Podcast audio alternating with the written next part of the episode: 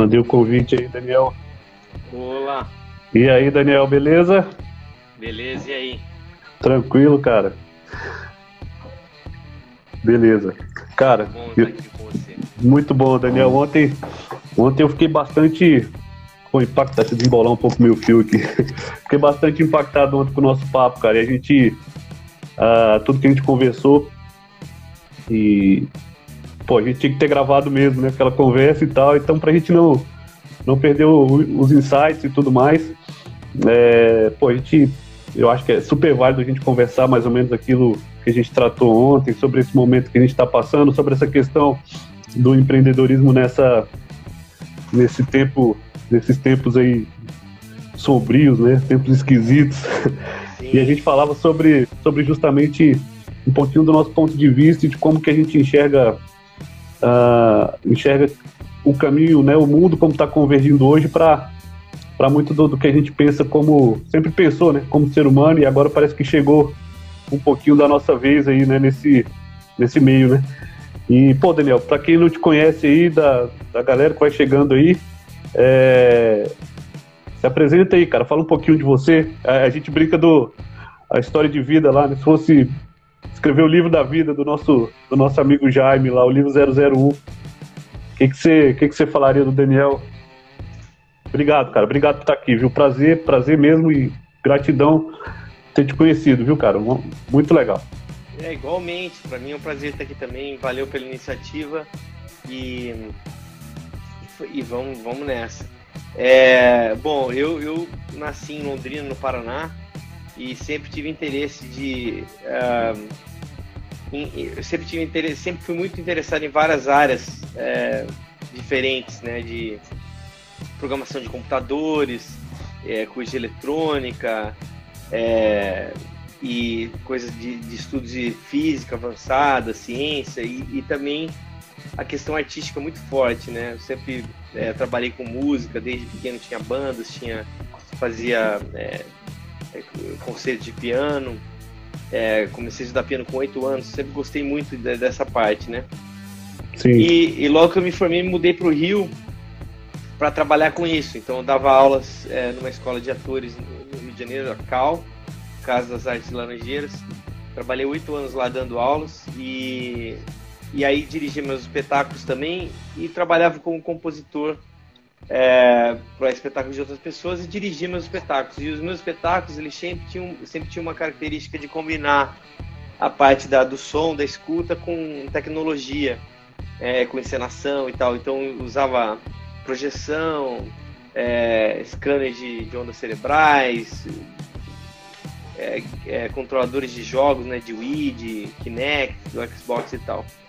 É, em 2013 eu fui é, participar de um, de, um, de um movimento de suporte pela minha filha nos Estados Unidos, que a mãe dela estava mudando para Nova York e eu fui ajudar na fase de adaptação e acabei me envolvendo com uma instituição de arte e tecnologia chamada Harvestworks, muito legal.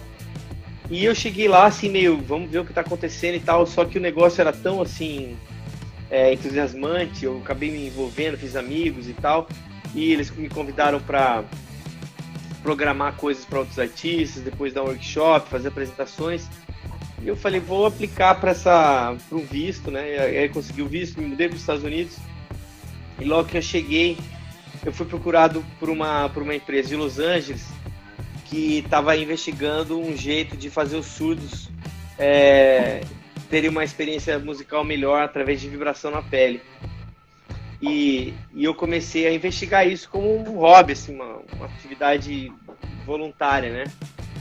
E depois de um ano, nesse ínterim eu fui para para Praga, dar aulas na, na, na República Tcheca, fui para Alemanha, para Berlim, duas, é, eu fui para Alemanha uma vez para Berlim, depois fui para Munique, acabei ficando numa residência lá três meses e sempre trabalhando com esse projeto em paralelo. E aí eu, eu tava nessa época namorando à distância, acabei voltando ao Brasil, me casei e a gente se mudou para Nova York. E foi logo 40 dias depois que eu cheguei que eu consegui ter um, um estalo assim, resolvi o, o é, a coisa do protótipo, criei um protótipo bacana. E a empresa que eu é, no Impossible Labs me convidou para mudar para Los Angeles, onde eles me deram um laboratório para eu pesquisar essa coisa da vibração. E o negócio foi indo, foi indo, foi indo. Já faz seis anos que eu tô com eles até hoje. E a gente fez muita coisa, ganhamos vários prêmios. A gente dobrou esse projeto num produto para pacientes de Parkinson. É porque depois eu voltei para Nova York, fiquei um ano pesquisando Mount Sinai, Mount Sinai, né, o hospital em Nova York, uhum. que é o maior hospital do mundo, né? Os caras são muito legais, um laboratório lá. É... E agora estou morando aqui na Filadélfia. Então, é... agora eu vou começar a minha empresa, né? E, e, eu precisava de uma empresa top de marketing mundial é, que fosse a maior organização que superasse todas as expectativas até de marketing interno da Apple. E eu ouvi falar do tal do Gutenberg, que era um cara assim, acima do, da criação do, do marketing digital. Então aí que a gente está junto nessa aí. Pô, bacana. Bom, a gente chega lá sim, com certeza. É, vontade não sonhar não custa nada, né? É. Já vamos junto. É, Mas, cara, é muito bom, muito bom. Assim, a gente ontem estava trocando uma ideia sobre, sobre tudo isso. E, e, uma coisa que a gente tem muito em comum, né, Daniel, que foi assim, super impactante desde acho, da nossa primeira conversa. Uh, sobretudo é, é a ideia de ter um negócio para justamente ajudar, para servir, né? Para a gente fazer realmente a mudança e a gente ser parte da mudança, né? E a gente conversava ontem e, e sobre essa questão uh, de como que quando a gente, uh, eu não sei, você falou que deu esse estalo aí, você quando você, você estava por aí dessa dessa criação, deu o estalo também em mim em algum momento que o maior objetivo do meu negócio seria realmente esse. E a gente de alguma forma, eu pelo menos, e acredito que você também, a gente não se enquadrava muito nesse nessa pegada do business, do corporativo, do, do vou, vou matar meu concorrente para crescer, vou né, essa, essa coisa meio competitiva, é, até, até é, agressiva demais, né? E a percepção que a gente tem agora, quando a gente ia conversando com você isso ontem, quando a gente realmente entende o nosso propósito, e a gente acerta todos os nossos esforços para ele, parece que o universo conspira a favor e a gente começa a atrair as pessoas certas uh, ah, para fazerem parte desse movimento, né? Porque eu acredito muito mais numa relação uh, não de cliente-empresa, mas de parceiros realmente, de pessoas que vão colaborar para um bem maior. E se a gente puder deixar isso como, de alguma forma, um legado mínimo aí para as pessoas que utilizarem nosso produto, enfim, se a gente conseguir fazer essa diferença, uh, ah, para a gente já está já está valendo. É, esse também, mais ou menos, é o teu ponto de vista, cara. Fala um pouquinho sobre isso aí, sobre, sobre essa questão. É... Então, eu quero abrir essa minha resposta, que eu achei muito legal que você falou. Tem uma frase do Goethe, né, de Johann Goethe, o escritor alemão, que ele fala: No momento em que nos comprometemos, a providência divina também se põe em movimento. Todo um Sim. de acontecimentos surge a nosso favor. Como resultado da atitude, seguem todas as formas imprevistas de coincidências, encontros e ajuda, que nenhum ser humano jamais poderia ter sonhado encontrar. Qualquer coisa que você possa fazer ou sonhar, você pode começar. A coragem contém em si mesmo o poder, o gênio e a magia. Que eu, eu acho que tem, né, tem tudo a ver com isso daí, porque é, realmente, assim, é, essa, essa ideia de que é, primeiro eu acho que é uma distorção do pensamento darwinista, né? Porque o darwinista, uhum. o Darwin nunca falou que é a sobrevivência do mais forte. Ele sempre falou que a, o que ele fala nos livros é que é a sobrevivência do mais adaptado.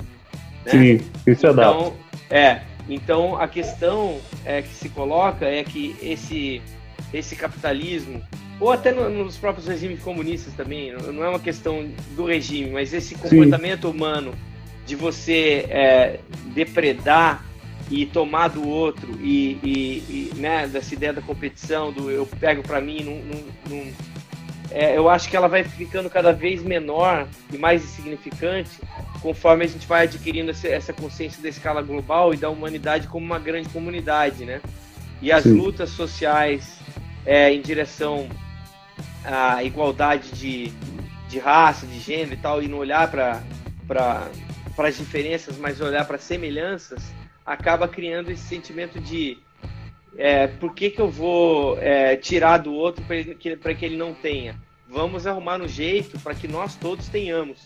Né? Sim. Então eu acho que esse pensamento é, é uma espécie de um o que eu estou chamando na falta de um termo melhor de capitalismo humanista, né? Sim. Que é uma, é uma forma de você usar é, a, né, essas forças do, do, do, da inovação e do, da, e de abrir as fronteiras para uma coisa mais uh, alargada do que é possível, do que não é, mas sempre de uma forma consciente com relação aos recursos, com relação às pessoas envolvidas, com relação ao pacto que você faz é, com as pessoas para quem você está vendendo coisas, né? Que, que não são seus inimigos ou os otários que você extrai o dinheiro e depois que se dane, né?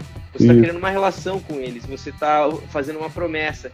Então é minimamente ético que você cumpra as promessas que você faz.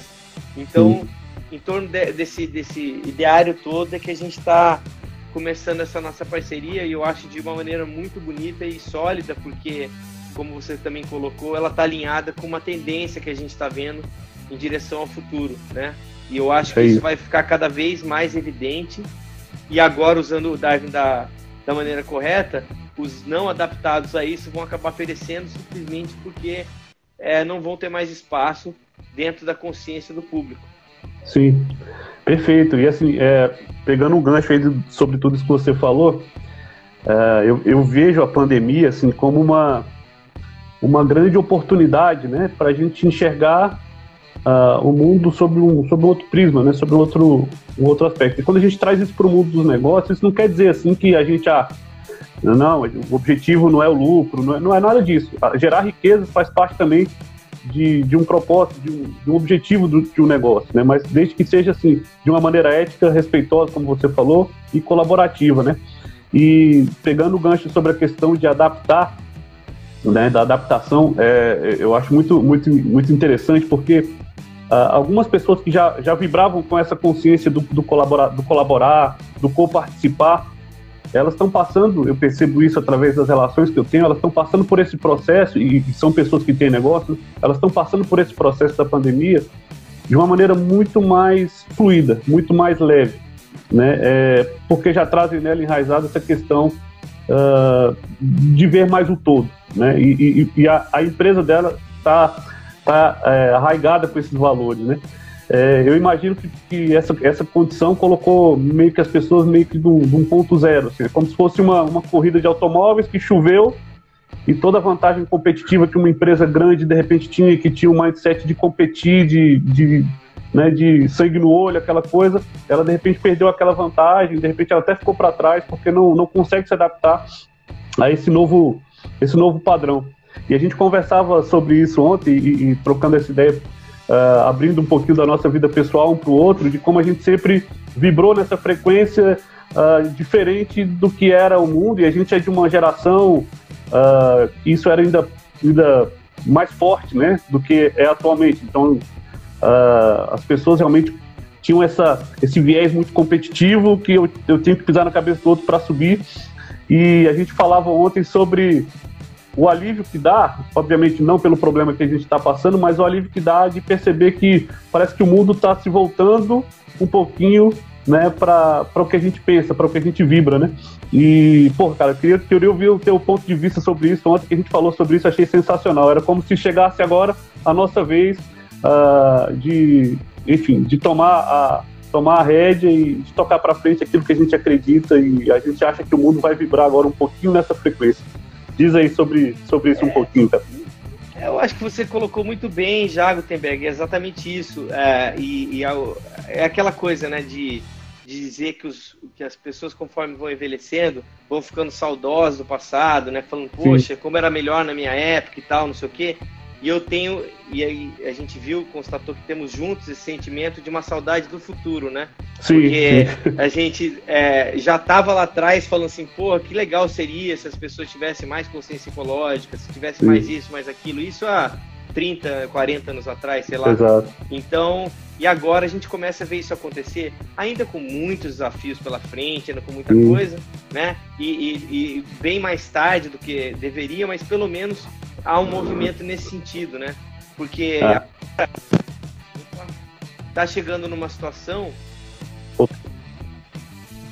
Tá chegando uma situação que eles detectaram, eu vi um artigo algumas semanas, que o plástico entrou no sistema é, pluvial, né? Então ele está indo para as nuvens, está caindo na terra de novo, e ele não é mais só uma coisa do, do da terra, né? Da poluição da terra ou, ou, das ilhas de plástico no mar. Agora ele está no sistema de água, Sim. ele está nos alimentos, então a gente está comendo plástico. Né? Então é. passa a ser um problema que vai causar vários, com certeza, problemas de saúde, várias questões, né, pra gente, é uma coisa terrível e uma coisa anunciada já há muito tempo, né, óbvia, e que as pessoas, a sociedade como um todo ainda não teve é, é, a motivação como uma iniciativa frontal de, de tratar esses problemas e resolver eles de uma vez por todas, porque soluções existem e são muitas, né? É, e basta ter vontade e motivação para para colocar isso no topo da agenda, entre outras coisas. Né? A gente tem tantos desafios para resolver, mas eu acho que a questão ambiental é uma questão também muito, muito, muito relevante e, e ficando cada vez mais. E assim, é uma coisa até é, estranha os contra-argumentos, porque vamos supor que é, por um momento é, toda essa história de aquecimento global seja realmente um equívoco.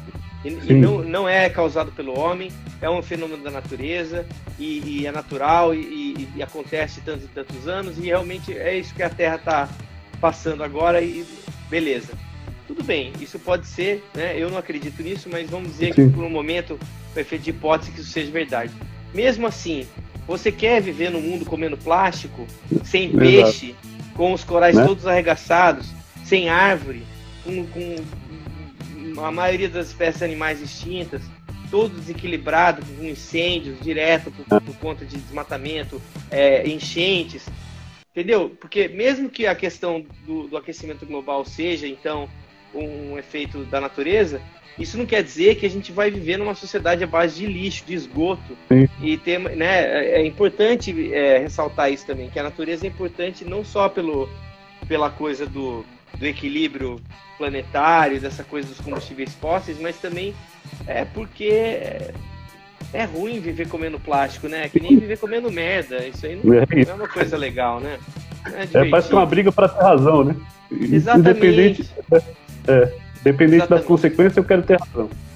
Exatamente. Essa, essa e essa coisa que está exacerbada hoje, né, das polarizações, onde as pessoas elas elas é, falam meias verdades, omitem fatos, distorcem as coisas, porque você perdeu o argumento é uma coisa realmente terrível, né? E que tem consequências seríssimas. Então, Sim. isso leva as pessoas a ficarem mais é, reativas a, aos posicionamentos e tal, porque realmente a gente está passando por uma fase muito estranha, mas também agora muito evidenciada pelo coronavírus, né? E essa, toda essa situação que a gente está passando de quarentena, é, que está levando a um paroxismo todos esses elementos e obrigando, forçando a sociedade a, a novamente a se adaptar.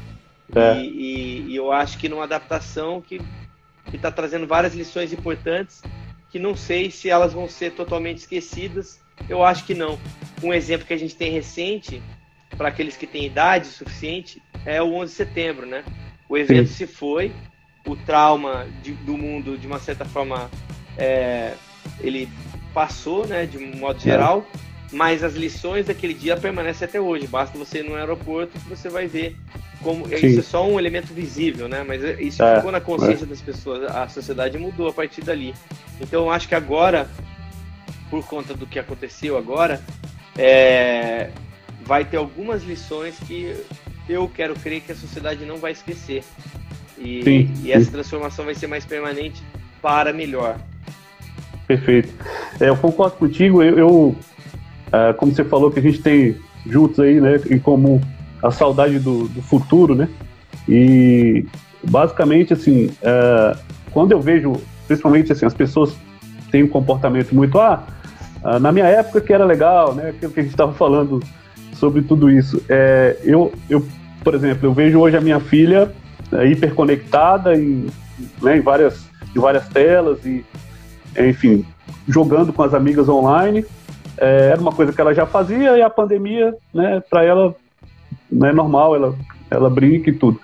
É, eu acho muito, muito arrogante até uma, uma pessoa chegar e falar, ela não tem infância, né? É, quem teve infância fui eu porque eu brinquei na rua.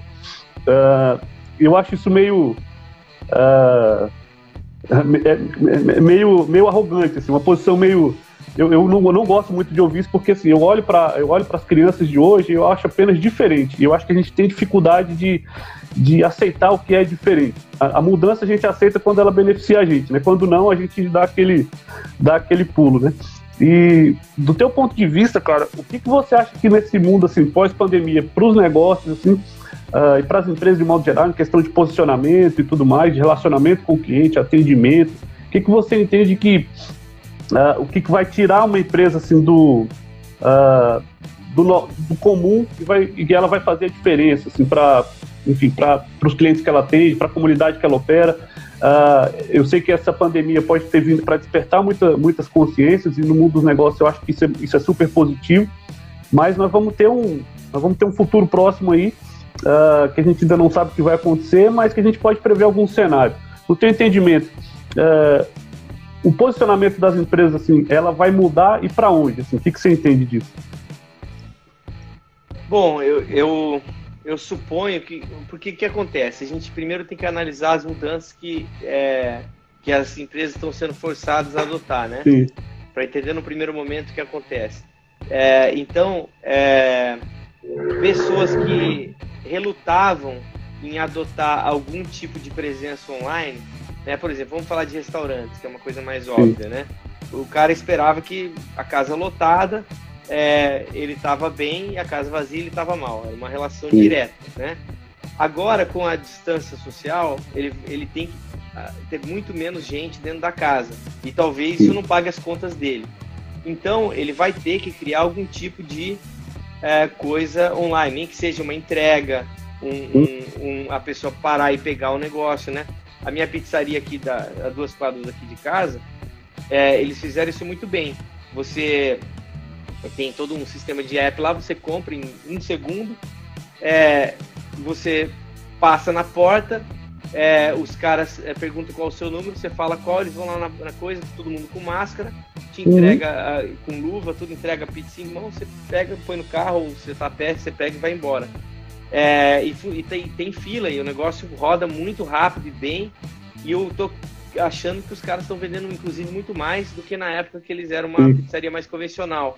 Então são pessoas que souberam aproveitar essa oportunidade para se transformar.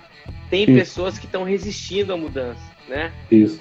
E, e essas pessoas, infelizmente, é, vão ter muita dificuldade. Se a gente observar é, as, as profissões que desapareceram no passado, né? Você pensar, por exemplo, o motorista, o, o, o cocheiro, né? Que era o cara Sim. que levava a carroça adiante. Quando chegou o carro, essa profissão praticamente desapareceu, né? Uhum. E o que, que, o cara foi fazer? Ele teve que aprender a dirigir um carro se ele queria continuar no mesmo ramo. Então, e quem não aprendeu a dirigir carro foi, sei lá, ser agricultor, vender, é. né? Então, é, é, é essas é, mudanças forçadas que estão acontecendo agora. No momento, é, eu acho que é nessa direção de é, ter uma presença online muito simplificada é, para facilitar a experiência de compra da pessoa, tem que ser uma coisa muito.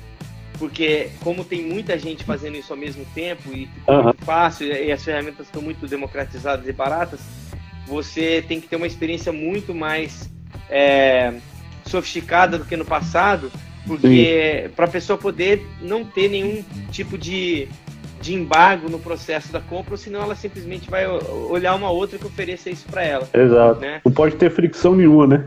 Não pode, exatamente. É. Então, mais do que a qualidade do, do, produto em si, a qualidade do atendimento, também existe uma questão com relação à experiência né, online que você tem, que tem que ser uma coisa que seja praticamente invisível, né? É, é. Como, como acho que é o Johnny Ive que falava é, que um, um, um, bom design é transparente, um design genial é invisível, né? Então sim, eu acho que, que, a, que a experiência online é, hoje ela tem que ser invisível, ela tem que ser uma coisa que o cara nem pensa. Ele pensa assim, eu preciso de uma pizza, pô, pizza, acabou. Não é uma coisa que eu vou, como é que é? Eu perto aqui, vou lá, ligo, é. o cara não me atende, está ocupado. aí eu aperto de novo, o negócio não chega, demora para carregar, não aparece o menu, não tem preço. Tudo isso. Então, acho que essa migração para esse comportamento de mentalidade online que várias é, empresas mais tradicionais não tinham, e, e, isso também vai afetar a questão dos anúncios, né? Que aí sim, bate sim. diretamente no que você está falando. Porque a grita das mídias sociais, que já era muita, eu acho que está aumentando mais e sim. vai aumentar mais ainda. Então aí é. é. que eu acho que as palavras visionárias do nosso amigo Seth Godin lá do Purple Cow ficam ainda mais relevantes, que não adianta você querer gritar mais do que os outros. É. Imaginar que você está numa, numa praça pública, é, a céu aberto, todo mundo gritando para vender seu produto e você vai lá no meio e começa a gritar também. Não é. adianta, você tem que ter alguma oferta diferente. Eu acho que dentro dessa, nova, nessa, dessa nossa ética que a gente estava colocando antes, esse, essa coisa diferente tem que ser é, uma coisa que ponha as pessoas em necessidade delas em primeiro lugar cumpra suas promessas, né, o seu contrato de, de, de compra e venda, né? E, e, e pense sempre é, respeitando esse, esse efeito de, de, de, espalhamento pessoal, né? Porque os maiores é, circuladores do marketing que já estão sendo isso vão ser cada vez mais, não são os difusores centrais, como era a TV no passado ou rádio, sim, sim. mas são de pessoa para pessoa. É um nivelamento horizontal. Então eu gosto do produto e falo pro meu amigo, cara, compro. Que nem eu, eu faço isso o tempo todo. Vários amigos. Uhum. Ontem, há dois dias atrás, um amigo meu estava perguntando qual é o fone Bluetooth que eu uso. Aí eu, que, que eu compro. Aí eu, ó, tem esse, tem aquele. Eu testei tipo uns 15. Dou aula disso. Porque eu sou neurótico, negócio de som uhum. e tal. Então, falei, compro, ó, tem esse, tem esse, tem aquele, esse aqui tem mais. Eu, e o cara foi lá e comprou o que eu falei. Então eu acho que tem muita gente é, se valendo da, da, da, da, das relações pessoais para entender como navegar, porque o maior desafio da contemporaneidade para mim é, é, o, é, o, é a filtragem da informação, né? É, é, é. Porque na nossa geração o problema maior era. era... Ah, peraí, deixa eu, deixa eu mandar aqui o Gutenberg Fernandes, né? Isso. É, era o acesso, né? É era difícil pra caramba conseguir é, acessar é, a, a, informação porque é, né, livros eram caros, é, às vezes não tinha no lugar que você morava, é, você não tinha como comprar à distância, como é que você ia saber onde estava, não tinha na sua língua, era, era tanto problema. Você devia ser um cara também buscador como eu, é, eu lembro que eu passava para conseguir informação. Era, era um, era, um, processo extremamente complexo. E é. agora, com a democratização que a internet promoveu, essa horizontalização de que um, um, cara, um menino de 12 anos no interior da Austrália tem acesso às mesmas coisas de um cara no, no deserto da Etiópia e um, e um cara no, no Nordeste brasileiro e aqui na Filadélfia, eles, a partir do momento que eles têm, obviamente, aí entra toda a questão do capitalismo, da distribuição de recursos, isso, isso. da tecnologia, mas eles conseguiram, de uma certa maneira, é, infestar o mundo com aparelhos celulares. Então, você tendo seu celular que vai ter uma cobertura, você consegue ter acesso à mesma informação. Isso é eu isso. acho uma coisa inacreditavelmente é. bela, mas cria esse problema da filtragem. Uma vez que está tudo é, exposto, o que, que você escolhe? É você isso. escolhe o que faz sentido para sua tribo, para os seus pares, para aquelas pessoas que ressoam com você, com o seu é coração, isso. que você gosta, que gostam de você e que vão te ajudando aqui e ali. Ah, eu tenho um amigo que gosta muito de ler, então será que ele tem algum livro para me indicar? Ah, eu isso. tenho um amigo que trabalha numa empresa de, sei lá, de sapatos. Eu tô afim de comprar um tênis, será que ele. Ah, não, tô te tipo desconto muito bom esse aqui, que dura mais, isso e aquilo. Então, esse tipo de navegação, obviamente, com, com, com terciários, quaternários, né? É, não é só Sim. a relação direta, mas que vão passando de um para outro, é um foco muito importante. E a partir do momento que você passa a criar e conquistar a confiança e, e, e, e admiração das pessoas com quem você está nessa parceria, né? Agora pensando Sim. nesses termos, é, isso tem um efeito polinizador que é mais é lento, mas é muito mais orgânico e mais sólido, na minha opinião. Com certeza, é, é uma coisa mais estruturada, né? Cara, você tocou em vários pontos aí que eu achei sensacional. Primeiro, assim, sobre essa velocidade de transformação de, de negócios, a gente, é, se a gente tiver como diz o outro, olhos de ver, a gente consegue antecipar alguns cenários. Né? É, é isso que, se você tiver o olhar de observador também. Uh, pegando um pouquinho desse gancho, assim, uh, a gente observava, sei lá, no, no século XIX, vai, né, todas as famílias uh, produziam, de repente, suas próprias roupas, né? Não produziam, mas faziam suas próprias roupas. Compravam os tecidos e todo mundo né, fazia ali sua própria roupa. Se você pegasse um cara dessa época e transportasse para hoje, assim, é, você vai dizer, cara, não existe, a gente vai na loja e, e a gente compra, né, já tem pronto. Ele, ele, ele acha, o que, que é isso? Como assim, né?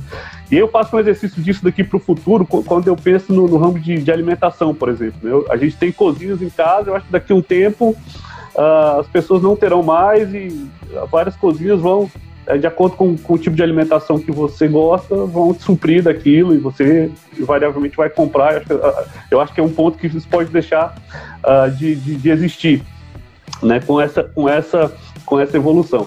É, uma outra coisa que você falou que eu achei super, super relevante, a experiência do usuário na, na compra, né? É, não, não ter fricção, não ter não ter, não ser um, uma, uma, coisa que dificulte o cara nesse momento em que ele toma contato com o teu produto ou serviço e ele decide comprar.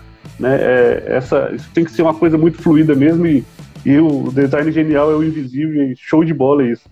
Né? E, e um terceiro ponto que eu achei super legal e que eu acho que vai ser super relevante para qualquer empresa é esses a, cada touch point do seu, do seu usuário com o seu produto, porque a experiência dele começa muito antes dele propriamente comprar, né? E, e, quando você consegue dar uma super personalização na sua comunicação, e eu acho que que é isso que vai ganhar o jogo, porque uh, hoje em dia, beleza, você consegue um alcance absurdo, você consegue de uma velocidade muito grande atingir várias pessoas, mas de repente é aquilo. É, como a TV, por exemplo, que você bota uma propaganda lá e para muita gente aquilo não vai ser nada, não vai ser relevante.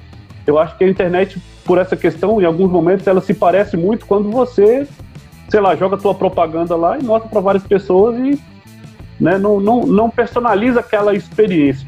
E a gente hoje teve uma, teve uma reunião aqui uh, com, com uma empresa que fornece um software que é porra, um, um achado, eles são, eles são dos Estados Unidos, e justamente trabalha, trabalha nisso. Eu, eu vim há algum tempo pensando né, em como que eu ia criar uma solução, não sou desenvolvedor nem nada, mas como que eu poderia criar uma solução que eu pudesse, cara, personalizar demais a experiência do usuário uh, com a minha marca, né? Desde o primeiro contato dele e dos vários micro momentos que ele, que ele é impactado pela minha propaganda ou pelo meu anúncio. Como que eu poderia personalizar de acordo com o que ele quer, de acordo com o que ele, de acordo com o que ele se comporta. É, eu acredito que muito, muito em breve a gente vai estar falando de um jogo aí na internet que isso vai ser perfeitamente possível. Ou seja, eu vou ter um site, por exemplo, onde eu impactei o Daniel e o amigo do Daniel. Só que quando o Daniel entrar no meu site, ele vai ver um tipo de site que vai ser mostrado para ele de acordo com o perfil dele de consumidor. E o amigo do Daniel vai ter um outro site de acordo com o perfil dele, com o que ele consome. Você acredita nisso, cara? Ah, sim. A gente já já já está acontecendo de uma certa forma, né? Se você pensar nos feeds, na, na, na, na nos mecanismos de busca que eh, oferecem resultados para mim do que para você, a Sim. inteligência artificial andando mais um pouquinho, eu acho que a gente chega lá. É, é óbvio que isso tem um componente um pouco assustador, eu acho. É, né? Mas é, é aquele negócio, é uma ferramenta, né? E que a gente pode usar de milhões de formas e pode trazer também benefícios imensos, né? É, porque justamente o que a gente estava falando, quando filtragem passa a ser um, um, um fator tão, um desafio tão grande, é importante que você tenha meios é, para conseguir navegar nisso, porque, é, né, e, e, e, aí, de uma certa maneira, o computador vai estar tá sendo esse seu amigo, né, para te referenciar Sim. coisas que tem a ver com o que você está é, buscando. Essa coisa dos anúncios, né, automáticos, gerados que aparecem para você, eu acho que já são um passo bem grande nessa direção.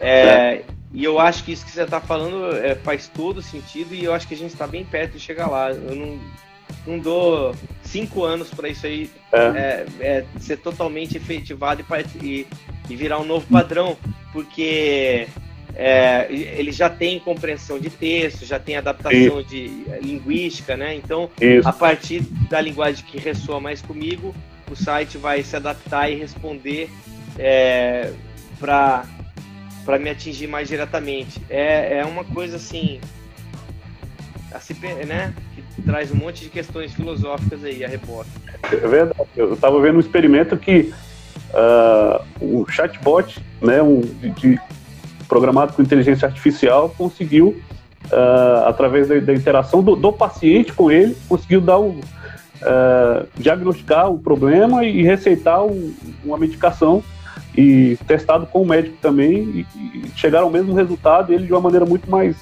mais rápida e objetiva conseguiu acelerar esse processo, né? É óbvio que sim, quando a gente fala disso, pô, a gente assusta, né? É, é, pô, como assim, um, um, robô vai me receitar um remédio, né?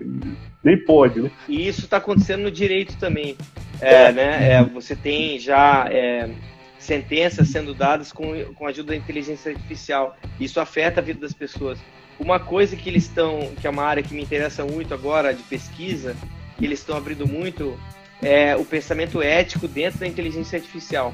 Porque, por exemplo, quando você alimenta os dados da, daquela máquina para poder dar esse resultado para você, seja lá em qual campo do conhecimento for, na medicina ou no direito, é, você também carrega os vícios da fonte de dados original. Então, para um, um, exemplo é, ridículo que eu estava vendo outro dia, que não é ridículo, é pequeno, que é é, mas ilustra bem o que eu estou falando. É, eles fizeram uma, uma, uma busca, no, uma análise dos bancos de dados daqueles ah, autocompleção, auto, auto, autocompletion, né? É uhum. auto, quando completa automaticamente o texto Sim. que você está para digitar. Então, quando você colocava é, doutor, é, médico, é, eles dava sempre o gênero masculino. Sim. Quando você colocava enfermeiro, né, ou enferme... sempre dava enfermeira, nurse, né, é, sempre uhum. tratava como she. É, e quando você é, colocava. Então tinha uma série de coisas assim que, que são pequenas distorções que a gente vê só como um sintoma. Agora você aplica isso por uma questão, é, por exemplo, de uma decisão jurídica que vai botar o cara na cadeia ou que vai fazer o cara pagar uma multa milionária se você tem esse tipo de distorções, você pode acabar com a vida de uma pessoa. Não por erro, mas porque o, aí a gente vai falar mesmo em bias, né, em desvio estrutural mesmo da norma, afetando a vida das pessoas. E aí é você eu... começa a pensar isso na questão dos carros, é, que eu falei numa outra live outro dia, mas é uma questão interessante, tem a ver com isso. Nos carros que não tem motorista, né?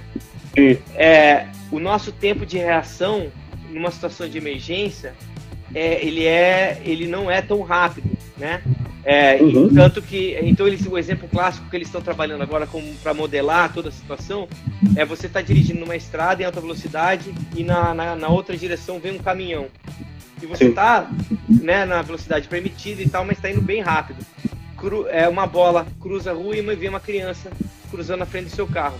A reação da gente, como ser humano, é completamente imprevisível. Qualquer coisa pode acontecer nessa hora. A gente pode virar e bater no caminhão e descarrilhar o caminhão, matar o motorista e a gente. A gente pode é, tentar desviar e essa, acabar atropelando a criança. A gente pode ir para a calçada. Enfim, uma série de coisas pode. É. Mas como, como agora você vai estar trabalhando com um, um computador que, que pensa, entre aspas, e reage milhões de vezes mais rápido do que esse circuito neuronal nosso, é, essa, isso passa a ser uma escolha. Então, assim, qual é a minha escolha? é, o meu critério é a criança é mais nova, então ela tem prioridade, então mata o motorista. Não, então é, vai bate no caminhão que vai reagir com outro computador vindo de lá e a gente vai é, matar os dois motoristas para salvar a criança. Ou dane-se a criança, o importante é o motorista. É. Mas o interessante é que na Alemanha eles já fizeram essa pesquisa. Então, todo mundo, quando você falava assim, você escolhe matar a criança, 100% das pessoas falavam, não, eu prefiro rodar o dado e ver o que vai acontecer comigo. Só que quando a pergunta mudava e falava assim, você compraria um carro que numa situação dessa escolheria te matar para salvar a criança? 100% das pessoas falam não. Então, é, é, você fica numa questão assim bem complicada, interessante, de pensar nessa relação do homem com a máquina, como que a sociedade tem que ser reinventada, né, para poder se adaptar para esses novos desafios e não carregar os mesmos vícios humanos para dentro do pensamento, da, pensamento entre aspas, né, da máquina. Exato, exato. Porque em algum momento essa interação acontece, seja na construção, né? Uh, enfim, seja no desenvolvimento, em algum momento você é uma pessoa que está tá criando, né? E, e, esses vícios realmente eles têm, tendem a ser levados mesmo para o funcionamento do, uh, de, toda essa, de toda essa operação de inteligência artificial. Mas eu acho que é um grande desafio, sim, a gente, no futuro próximo, encontrar o, o equilíbrio. Eu já acho que, assim, uh, falando de, de, Você falou um cenário de cinco anos, eu acho que um pouco até antes, viu, cara? Assim, pelo, pelo que eu tenho percebido de, de avanço. Até porque, por esse cenário que a gente falou da pandemia, né? Eu até, eu até é, brinquei no, no meu blog, aí, voltando um pouquinho lá na tua, na tua resposta anterior, que tem dois artigos no meu blog que eu, que eu acho que, que, que, falam muito sobre o que a gente falou aqui agora. Um, é, que eu escrevi há algum tempo, tem, desde 2014, foi em 2014 que eu coloquei esse artigo, que redes sociais é, são, são praças, né, e não são feiras. Aquela, aquela história do, do Seth Godin, né, que fala dessa questão que você não vai chegar numa praça gritando mais alto todo mundo para vender seu produto. Você cria relacionamento, você senta no banquinho, conversa, né, conta um pouco a história, ouve a história da pessoa, então é mais ou menos como uma praça, nesse sentido, né?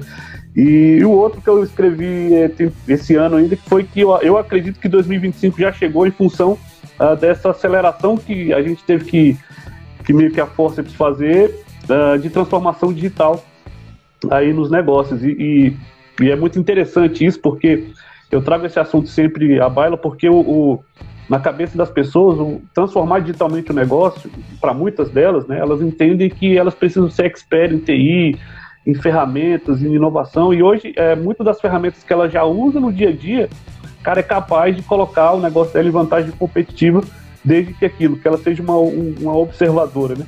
É, como você vê esse cenário, cara, de transformação digital, você que está aí no, no cenário, é, eu, os Estados Unidos nesse ponto, para mim, é, em relação ao Brasil, está uns cinco anos na frente, pelo menos. Como que você enxerga isso daí e tendo relação é, com o Brasil, como que você vê essa diferença também entre, entre esses dois cenários, Estados Unidos e Brasil, no quesito transformação digital?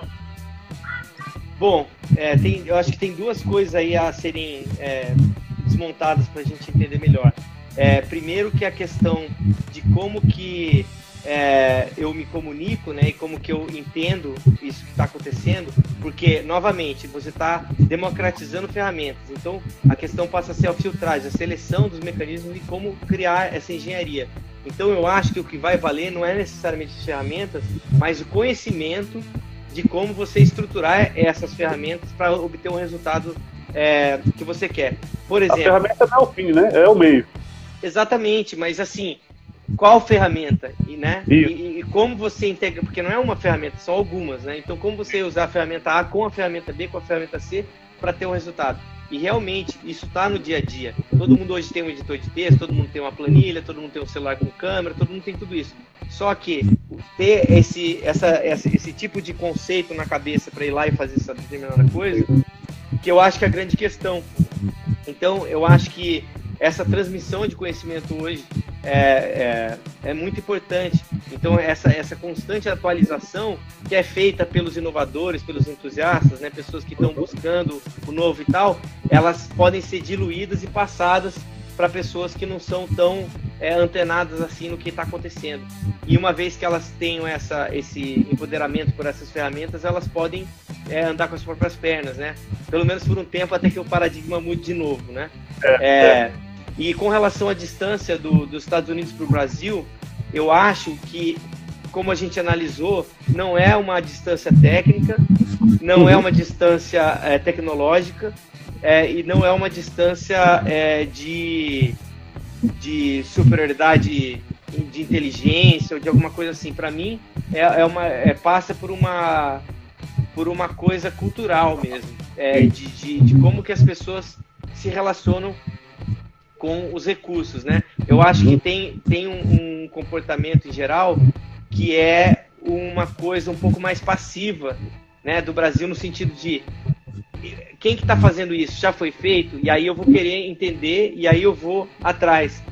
E os Estados Unidos ele tem um, orgulho, né, que faz parte da, da identidade nacional, é. essa coisa do cara que transgride, do cara que inventa uma coisa nova, do cara que dá um passo à frente é, e inventa. Eu acho que isso está tá mudando bastante no Brasil, né?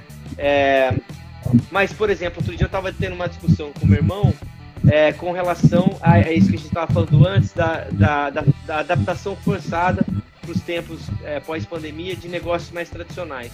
Sim. Então, ele estava é, lamentando que um bar que ele gostava, o dono estava tendo que fechar as portas porque não estava conseguindo sobreviver.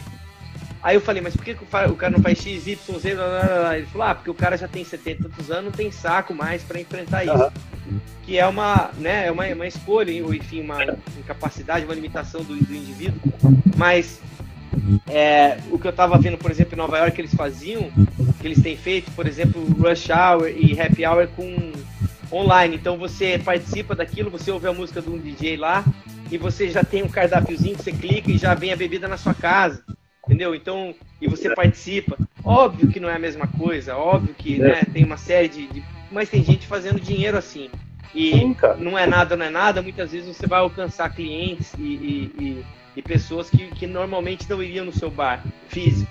Né? Então tem uma transformação nessa relação de quem consome para quem produz e, tem que dançar nessa, nesse, nesse novo jogo. E agora, de novo, na questão do Darwin, da adaptação, quem não se adaptar, infelizmente, né, vai ser como o cocheiro da, da, da história que quando chegou o automóvel, né? Infelizmente não tem mais, as pessoas não estão mais buscando isso. Como é que você vai fazer? Vai ficar lá insistindo até que a última pessoa desista de você e você vai lá ficar né, se queixando que a vida é, é injusta, mas né? Eu acho que isso tem, tem a ver, cara, com o perfil muito do, do brasileiro ainda, essa questão do Uh, ele ainda olha muito para as coisas com o olho de julgamento, né? ele, ele, quando ele podia ir com a cabeça limpa e dizer, cara, como que eu posso tirar proveito dessa situação, né? E às vezes ele já vai com, com muita crença limitante, com muita negatividade em cima de, de algumas coisas, porque é cultural aqui, a gente não incentiva muito o empreendedorismo, aliás, uh, isso está mudando, graças a Deus, mas assim, eu percebo que,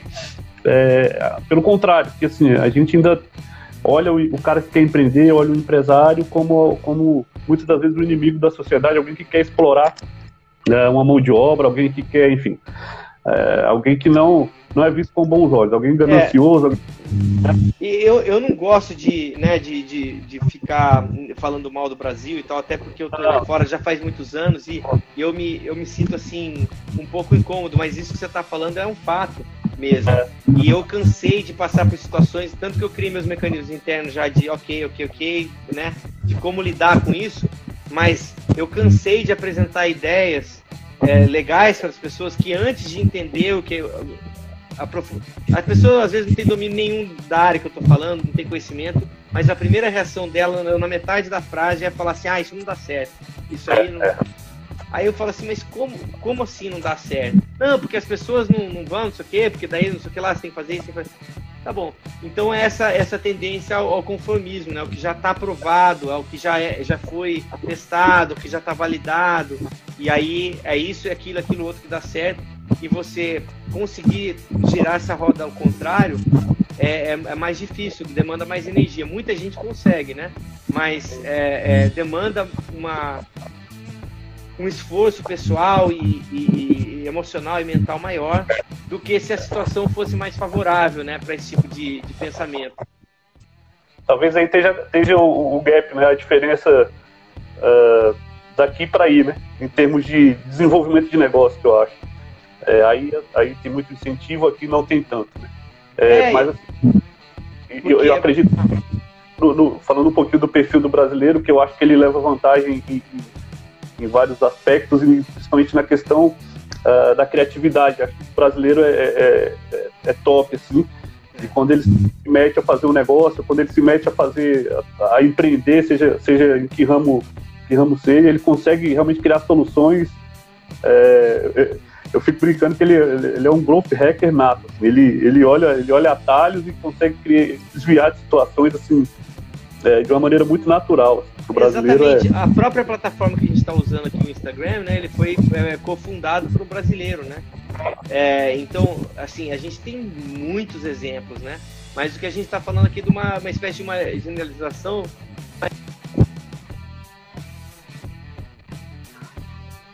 de uma identidade do povo, né? De, um, de uma espécie de um comportamento compartilhado é, é, de um modo mais geral, né? Não é necessariamente é. verdade para todos os casos, é justamente pelo contrário, mas é, tem, tem isso sim, assim, né, para a população média, assim, você falar coisas é, é viagem, é loucura, é isso e aquilo, antes mesmo de tentar entender o que, que você está propondo, né? E, e, e, e, esse país aqui ele foi fundado numa, justamente na premissa oposta, com todos os problemas e questões também que isso levanta, mas nessa coisa de tipo é, abre a parada aí, se você conseguir fazer o que você está falando, eu quero participar também, porque vai ser uma coisa legal, né? Então vamos ver, vamos pagar para ver, é mais assim, né? É mais, é mais, é mais, mais para frente, né? Nesse sentido. É. Mas eu, é acho, eu, eu acho que o Brasil também está mudando bastante. Eu sinto isso, assim, em vários setores, né? É, as pessoas estão é. é, ficando mais abertas a, a pensar mais fora da caixa e tal. E, e, isso também tem a ver com aquilo que a gente estava falando, né, Gutenberg, da sociedade está caminhando numa direção um pouco mais a ver com as nossas convicções é. É, compartilhadas e tal. É, eu acho que, que as pessoas estão começando a entender que empreender é, não é necessariamente sobre um negócio, né, mas sobre um pensamento. Né, e você pode, uma maneira de pensar, eu acho. É. Né, e você pode empreender em áreas diversas. E eu, eu acho que o, o Brasil começou a entender isso. É, algumas pessoas é, aqui são forçadas a empreender porque de repente perderam seus empregos e, e, e vão, como, como diz nosso amigo Jair, na tora né? É, e, enfim, eu acho que isso, isso de alguma forma também acelera esse processo, né? As pessoas começam a ter contato uh, com a execução de um negócio meio que aprendendo executando, né? E, e, isso vai mudando um pouquinho do, do, mindset do brasileiro e eu acho que isso tende a mudar e a gente, é, os, os, empreendedores, as empresas de modo geral, é, podam, é, possam aí ser vistos como, como pessoas que podem sim contribuir para a mudança, né? para a mudança que a gente está passando. É, vai aprendendo é, show de bola. fazer, né? É. é isso. Aprende executando. Cara, eu queria muito te agradecer por esse tempo aí que você disponibilizou pra gente. Estamos chegando aí no, a uma hora já Sim. de papo. E, porra, parece que nem, nem passa. Cara, dá a tua consideração final aí sobre esse momento aí, enfim, sobre tudo que você, você tá vendo e, e, porra, vamos junto aí na nossa parceria. Eu tenho muita gratidão de ter te conhecido, de ter ter tido você como parceiro de negócio e, pô, cara, é, cada vez que a gente conversa, a cabeça que ferve uh, de ideias e fico muito feliz de ter realmente, uh, de poder fazer parte aí, de, de te ajudar também, de ser ajudado por você nessa, nessa caminhada aí uh, empreendedora. Sim, eu acho que tudo faz. É, eu queria também te agradecer por abrir esse espaço. Eu acho que é, tem sido muito bacana. as nossas conversas também têm me inspirado bastante e, e esclarecido. E, e, eu tenho, como você sabe, um apreço muito grande por essa linha de produtos que eu estou fazendo agora e, e, ter uma pessoa com a sua cabeça junto é, é faz absolutamente toda a diferença para mim, é, porque eu acho que você tem que estar tá alinhado com os propósitos mais assim internos para que a coisa realmente tenha uma energia né, de, entusiasmo e de movimento. E, e, e, dentro disso que a gente vem discutindo, e como você colocou muito bem, que é uma, é uma estrutura mental, né? E isso faz toda a diferença em como que, o, que a manifestação disso no mundo material, na, na, nos negócios, na, na, fabricação das coisas, na, geração das ferramentas, ela, ela tem uma influência capital, porque é, é, a coisa ela sai com uma ela sai precisa né? Porque ela eh, não precisa de ajustes né? Ou, ou torções ou concessões. Ela, ela já vem é, enfim com, alinhada com o seu movimento natural né? Enquanto ser humano enquanto crença enquanto é, pensamento ideologia tudo. Então é eu fico muito feliz e, e, e vamos junto. Eu acho que existe a possibilidade da gente usar essas ferramentas que em muitos casos são terrivelmente usadas em, em, em usos muito negativos, a gente pode fazer um uso legal e, e, e, e tem esses aspectos maravilhosos da demo, democratização, do acesso para todo mundo que, que, quer buscar. E é só uma questão de adaptação de perspectiva, mas tem muita coisa para ser explorada aí e, e, eu acho que a gente pode ajudar mesmo pessoas e, fazer coisas que fazem a diferença na vida delas e nas nossas também, né? Que é muito importante criar esse, nesse ciclo virtuoso de parcerias e colaborações. Eu acho que a gente se ajudando, a gente consegue ir muito mais longe. Com certeza, cara, com certeza. Show de bola. Eu, porra, super vibro nessa, nessa vibe também. Eu acho que a gente tem, através do nosso negócio, assim, a capacidade de ajudar muita gente, de transformar vidas realmente. É nisso que eu acredito, é nisso que eu acordo todo dia amarradão em fazer, porque eu, eu é muito mais do que eu te prestar um serviço, você me assinar um contrato, você me dá um dinheiro, eu te dar um serviço. Eu acho que é, é, é essa visão é, ela é muito, muito além. Talvez que a gente nem consiga ainda ter o alcance do que seja, né? De, de tanto que a gente pode impactar a vida das pessoas através do, do empreender e, e de, todo, de todas essas ferramentas, né? Que, pô, a gente vê, é, como você falou, muita gente usando para o lado, para coisa ruim, mas quando a gente olha o potencial disso e de como a gente pode transformar vidas, é, desde que a gente sete ali as nossas energias, as nossas ações para o lado certo, isso é, para mim, cara, é algo que me motiva demais e me deixa muito feliz de ter no meu caminho assim pessoas como você que compartilham desse pensamento também. Igualmente, igualmente, é, eu acho que é tudo construção de relacionamento, né? É a coisa mais importante que tem. Valeu. Obrigado, gente que, tá, que assistiu a gente aí. Tudo de bom para vocês. Até a próxima. Valeu, Daniel. Um abraço, cara. Outro, tchau. Bye.